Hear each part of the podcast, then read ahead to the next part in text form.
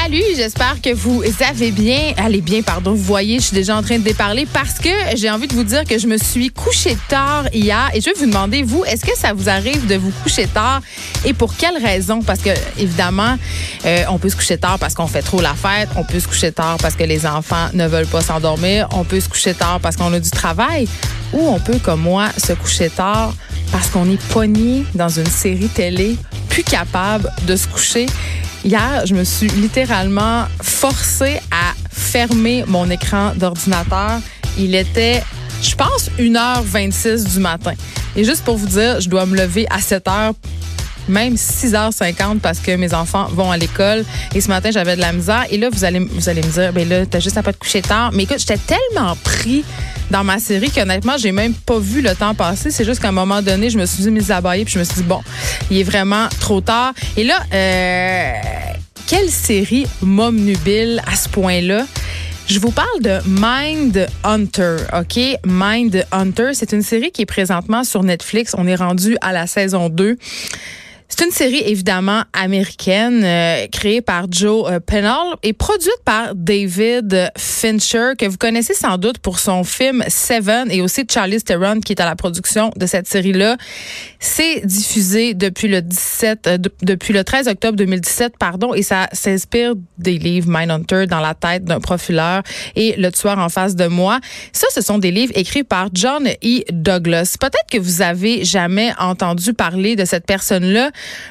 mais vous la connaissez sans le savoir. John E. Douglas, c'est un célèbre profiler, donc un, un profileur du FBI.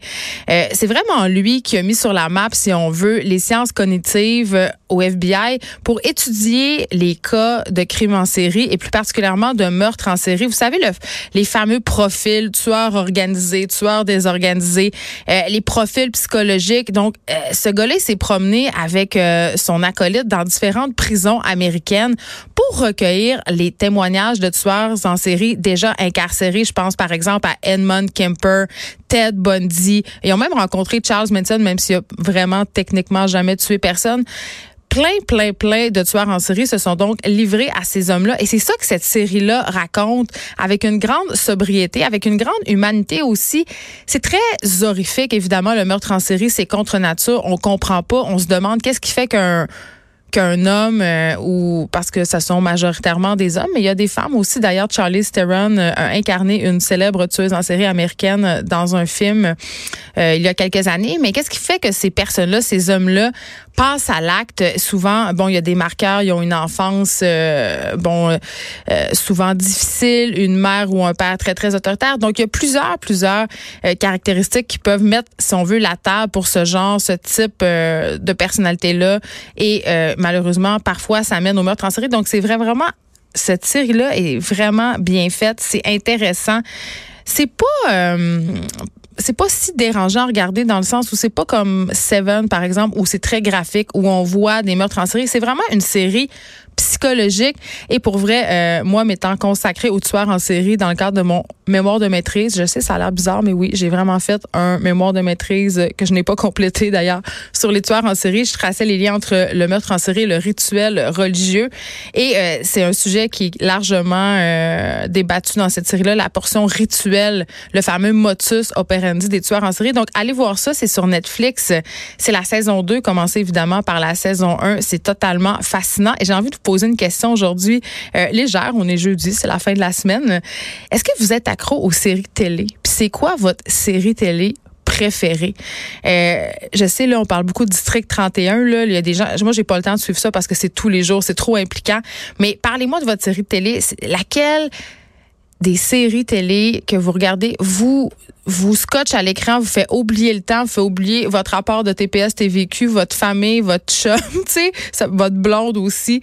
Euh, parce qu'évidemment, là, quand je vais avoir terminé Mindhunter 2, je vais, je vais vouloir savoir vers quelle série me tourner. Euh, j'ai beaucoup aimé The Fall aussi, qui est une série policière. Bref, quelle est votre série télé préférée? Euh, Aujourd'hui, on se parle de plusieurs euh, sujets on a parlé de thérapie de conversion euh, cet hiver euh, aux effrontés. Eh bien, l'homme derrière l'un des programmes les plus célèbres de thérapie de conversion, euh, Maker Game, vient d'annoncer qu'il est lui-même homosexuel et a désavoué ses pratiques. C'est pas surprenant. Je veux dire, oui, c'est surprenant, mais dans un sens, ce n'est pas surprenant parce que c'est pas le premier. Tu sais, ça me fait penser à tous ces sénateurs républicains qui avaient des discours euh, contre le mariage homosexuel, qui disaient qu'être gay c'était pas normal, puis qui finalement se faut nier les culottes baissées avec un jeune et faible dans un garde-robe de la Maison Blanche. Tu sais, il me semble que ça arrive plus plus souvent qu'on pense. Je vais en parler avec Brigitte Noël. Elle va être là. Euh, Brigitte qui est journaliste à notre bureau d'enquête et qui a réalisé plus tôt cette année un reportage sur les thérapies euh, de conversion, évidemment. Donc, elle va venir nous donner un peu euh, le topo de cette histoire-là et nous dire qu'est-ce qui se passe chez nous au Québec avec ces thérapies-là, parce qu'il avait été question euh, que le gouvernement les abolisse, parce que certaines villes, notamment Toronto, où c'est interdit, on va faire le point avec elle là-dessus. Comme d'habitude, plusieurs affaires se passent euh, dans le domaine de la cybersécurité. Google et YouTube ont dû payer une amende de 170 millions de dollars US en lien à leur utilisation des données des enfants qui utilisent leur plateforme. Bon, vous allez me dire, c'est du petit change pour ces maîtres du GAFA, mais quand même, ça fait office, ça va faire office de leçon, je l'espère. Aussi en Chine, désormais possible de payer à l'aide de la reconnaissance faciale. Et là, attention, je ne suis pas en train de parler de la reconnaissance faciale qu'on utilise de plus en plus sur nos téléphones intelligents. Vous savez, euh, notamment avec Apple Pay, euh, double clic sur le bouton droit, scanne ma face, c'est lié à ma carte de crédit ou ma carte de débit et je peux payer. Non, non, je parle carrément de payer avec son visage, sans téléphone intelligent, sans rien d'autre qu'une photo de sa face quand même assez, euh, on se créerait dans Bienvenue à Gataka et c'est assez préoccupant. Et sans surprise, Facebook est aux prises avec une nouvelle fuite de données liées au téléphone avec tout ça, je me disais que ça serait une bonne chose que notre expert en cybersécurité, Steve Waterhouse, vienne faire le point sur ces trois nouvelles sur la cybersécurité, mais aussi, il y a beaucoup des questions euh, du cellulaire cette semaine dans plusieurs émissions à Cube, dans le Journal de Montréal, et j'en ai beaucoup parlé. Je parlais aussi de ma fille euh, dont le cellulaire est brisé. Je parlais des coûts reliés à l'achat d'un cellulaire pour les familles. C'est de plus en plus un enjeu. Ça occupe une grosse part du poste budgétaire, surtout quand tu as trois enfants, deux enfants au secondaire. Ça peut être deux, trois, deux, 300 pièces par mois facilement, les forfaits cellulaires. Et une bonne option qui est considérée par plusieurs parents, c'est d'acheter un appareil reconditionné. Et paraîtrait-il que ce ne serait pas si sécuritaire, que ça serait voire même une porte ouverte pour les pirates? Je vais demander à Steve Waterhouse ce qu'il en pense parce que pour vrai, le cellulaire reconditionné, je le, je considère, c'est 400 pièces de moins. Et je me demande est-ce que le risque en vaut la chandelle? Il pourra répondre. Master Bugarici sera avec nous. Et là, ouh, le sujet de sa chronique, je, je suis déjà comme pompée.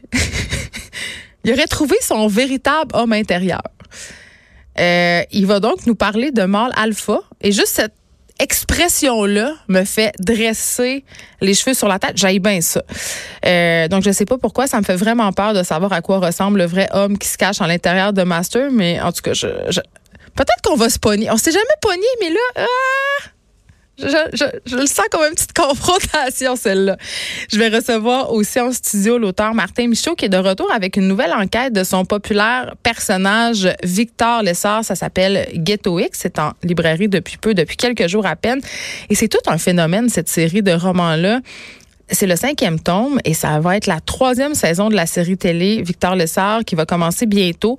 Euh, Martin Michaud qui a déjà écrit deux saisons qui ont été passées à Helico et qui ont été visionnées quand même 5,3 millions de fois. Ça, pour vrai, là, c'est un succès assez phénoménal pour le Québec euh, en télé, mais aussi ses livres. Il vend, il vend beaucoup de livres, il vit de ses livres. On sait comment c'est difficile pour un auteur de vivre de ses livres au Québec. Donc, c'est un véritable phénomène littéraire, Martin Michaud. On l'appelle même le maître du polar, donc il sera là en personne. Euh, L'Organisation mondiale de la santé, et ça, ça fait jaser aujourd'hui partout, dit euh, quand même, dit depuis quand même un petit bout que les pesticides et particulièrement le glyphosate est un cancérigène probable. Et là, Montréal a décidé de prendre le taureau par les cornes et va interdire cette molécule-là. C'est un ingrédient actif, notamment dans les herbicides. Le plus populaire, c'est le Roundup. Donc, on le connaît, le Roundup. On l'a plusieurs, c'est utilisé en agriculture évidemment, mais c'est même utilisé dans nos maisons pour désherber, par exemple, les entrées, euh, les plates-bandes. Donc, Montréal va interdire euh, le glyphosate sur son territoire. Et euh, il y a une, la Fondation David Suzuki sort un rapport. Aujourd'hui, on fait de plus en plus le lien entre l'utilisation des pesticides, le Parkinson et l'autisme. Donc, on va parler euh, de la nocivité des pesticides avec euh, Louise Hainaut, éthique et chef de projet scientifique à la Fondation David Suzuki. Et les pesticides, je suis contente parce qu'on en parle de plus en plus dans l'espace public. Il va même avoir une, comme, une commission euh, parlementaire à ce sujet-là qui va commencer bientôt. Je pense être au mois d'octobre.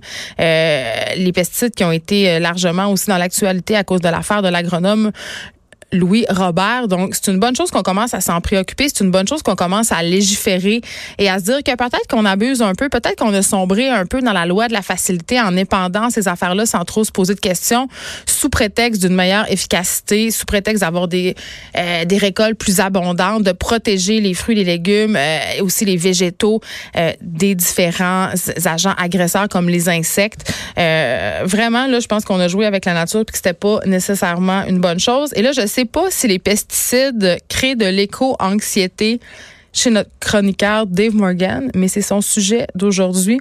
Dave Morgan, je sais pas pourquoi ça me surprend pas qu'il soit éco-anxieux, mais moi aussi, euh, depuis que depuis que je m'intéresse un peu de trop près à l'environnement, j'ai développé une certaine éco-anxiété à tel point que je regarde mes enfants puis je me demande, coudon, de quoi demain sera-t-il fait pour eux? Est-ce que je suis rendue cette vieille matante qui dit ça? Absolument. On aura aussi Frédéric Guindon en remplacement de la papesse du potin, Caroline J. Murphy, mais il est venu la semaine passée. Vous avez vu que Frédéric non plus donnait pas sa place dans le potin. Il va entre autres nous parler de la chicane entre Marie-Pierre Morin et Alanis Desilets, à propos d'un texte sur comment faire une bonne fellation. C'est un, je, je, le dis puis je ris. C'est un texte qui a été publié sur le site web de Marie-Pierre Morin. Et je dois dire que quand j'ai vu ça passer, là, pour de vrai, j'ai trouvé ça assez douteux. Je sais que l'article s'adressait aux femmes et aux hommes, OK? Euh, vraiment, on visait un public mixte, mais c'est quand même davantage axé sur la fellation au féminin. Et ce que je trouve malheureux là-dedans, je trouve ça bien qu'on parle de fellation, je trouve ça bien qu'on parle de sexualité en général. Je suis vraiment pas barrée, vous le savez, j'ai pas grand tabou. Mais je trouve quand même que ce genre de post-là fait sûrement à la légère, c'est sûr. Euh, bon, je trouve que quand même que ça nous place encore dans la position de celles qui doivent tout faire pour faire plaisir à l'homme, euh, qui doivent tout faire aussi pour se plier à une certaine fantasmatique masculine apprise en consommant évidemment de la porno. Et là, je veux vraiment le dire, là, je le répète, je suis pas une frustrée sexuelle frigide qui déteste les pénis. Là. Puis d'ailleurs, je veux surtout pas dire que les filles qui n'aiment pas la fellation sont des frustrées sexuelles frigide. C'est pas ça. Vous comprenez ce que je veux dire? C'est juste que je suis un peu tannée, puis je pense que je suis pas la seule, là. Il y a même des gars qui sont tannés, OK? Je suis un peu tannée de toute cette pression de la sexualité dite normale, OK? Ce qui est normal de faire, ce qui est normal d'aimer, combien de fois faut le faire par semaine pour être considéré comme normal, tout ça, là.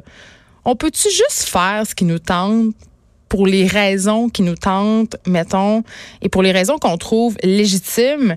Je, veux dire, la pénétration, la fellation, ce sont deux actes sexuels qui peuvent faire partie de la vie à deux, mais il y a plein d'autres affaires je veux dire, il y a plein d'autres affaires en dehors de ça. Donc, je suis un peu tannée qu'on parle de ça en termes d'absolu, en termes de but visé, en termes de normalité. Puis je me dis en plus que le public de Marie-Pierre Morin qui lit ça, mais il se dit peut-être que, ben écoute, non, je devrais peut-être le faire, le faire plus souvent, le faire mieux. Pourquoi j'aime pas ça? Est-ce que je devrais plus aimer ça? Ça met de la pression. Je le redis, ça met de la pression. On en a déjà assez de même de la pression, je trouve. Et, c'est ce que Ananis Désilet euh, soulignait dans son post euh, par rapport à ce texte sur la fellation. Moi, je trouve, euh, on a, je sais pas, j'ai trouvé ça, je le redis, là, vraiment douteux. Je vous parle d'un reportage de Justine de l'Église fait par Radio-Canada. Ça s'appelle Dénaturer la nature sur Instagram. Et là, quand j'ai vu ça passer, je me suis dit, bon, on me semble on a beaucoup parlé de ça, là, des Instagrammeurs qui s'en vont dans les lieux, là, la nature, les lieux historiques aussi. On, a parlé d'Auschwitz, c'est pour se prendre en photo puis détruisant au passage les écosystèmes, les trucs protégés. Mais quand même, ça vaut la peine d'aller voir ça euh, parce que plus que jamais, vraiment, là, des sites naturels sont littéralement assaillis par des touristes qui sont en quête de la photo parfaite. Et là, évidemment, les conséquences sont loin d'être banales. On parle de la faune, la flore euh, brisée, fragilisée, le personnel qui est complètement dépassé par l'achalandage, euh, l'expérience des randonneurs gâchée. Et là, euh, dans le reportage de Justine de l'Église, on parle du parc britannico-colombien Geoffrey Lakes, qui est photogénique, évidemment, d'un bout à l'autre, mais ce qui fait courir les foules, c'est sa bûche, OK? Une bûche échouée sur un lac qui est célèbre sur Instagram, a fait courir le monde. Elle a même un nom. On l'appelle OK? Euh, puis c'est ça, c'est juste un arbre échoué sur la rive d'un lac, mais sa particularité, c'est qu'il est assez large pour qu'on puisse euh, s'y tenir debout et qui est assez solide pour qu'il y ait plusieurs touristes euh, qui puissent se tenir dessus à pieds joints. Donc, les gens convergent vers là, ils viennent de partout dans le monde pour se prendre en photo avec cette instalogue-là. Si tant est que la croissance des visites au parc depuis 2016 a vraiment, vraiment, vraiment augmenté et cette hausse est due vraiment aux réseaux sociaux. C'est un sentier de 5 km. Il n'y a pas vraiment d'air commun. C'est vraiment une place pour aller faire de la randonnée. Ce n'est pas un parc aménagé pour ça. Là. Donc, il y a des gens qui s'amoncellent dans des endroits où ils ne devraient pas s'amonceler. Et là, ils jettent leurs déchets, ils nourrissent les oiseaux. Écoutez, c'est capoté. Là. En 2000 et 2015, le parc a reçu en moyenne 52 300 touristes par année. Et l'an dernier, on a reçu 183 000 visites. C'est un bond de 250 OK? Et les gens sont complètement dépassés. Il y a un ancien gardien de parc qui témoigne dans le reportage de Justine de l'Église. Il a voulu garder l'anonymat pour pas nuire à son avancement professionnel. Il a démissionné, OK, de ce parc-là de Geoffrey Lakes. Euh, parce qu'il était écœuré. Il était écœuré. Euh, il parle des randonneurs qui se pointent là, pas de bottes de randonnée, tu sais, avec des petites espadrilles blanches, bien cute en ville, mais pas cute pantoute quand escalade une montagne. Des filles en talons hauts qui finissent nu-pieds. Euh, des gens qui, qui, font entendre les autres parce que pour prendre une photo sur l'Instalogue, quand il fait froid, ils se déshabillent, se remettent en bikini, remettent des vêtements de sport. Des gens qui, se, qui mettent leur sécurité en péril et la sécurité des autres pour se parquer dans des bretelles d'autoroute adjacentes au parc parce qu'il n'y a plus de place dans le stationnement, c'est loadé. Euh, des gens qui pilent en dehors des sentiers pour se prendre en photo, genre faire de la pub de, genre, je sais pas, des sachets de poudre protéinée. Des gens qui respectent aucune consigne et complètement découragés par la situation qui est rendue hors de contrôle. Le gars dit les toilettes fournissent même pas. Je nettoyais de la merde à longueur de journée, puis les gens tapaient dans la porte pour me dire Hey, t'as-tu fini? On a envie. Et là, vraiment, euh, les touristes de Joe Felix qui trollent le parc pour tout ça pour avoir une jolie photo. Et là, euh, bon, il est question évidemment de cet endroit-là dans l'Ouest canadien, mais c'est le cas dans plusieurs pays du monde, notamment en Norvège. On parle d'un cap rocheux. Euh, c'est dangereux. C'est une falaise de 700 on a tous vu euh, les Darwin Awards, là, des Instagrammeurs qui se tuent pour prendre la photo parfaite.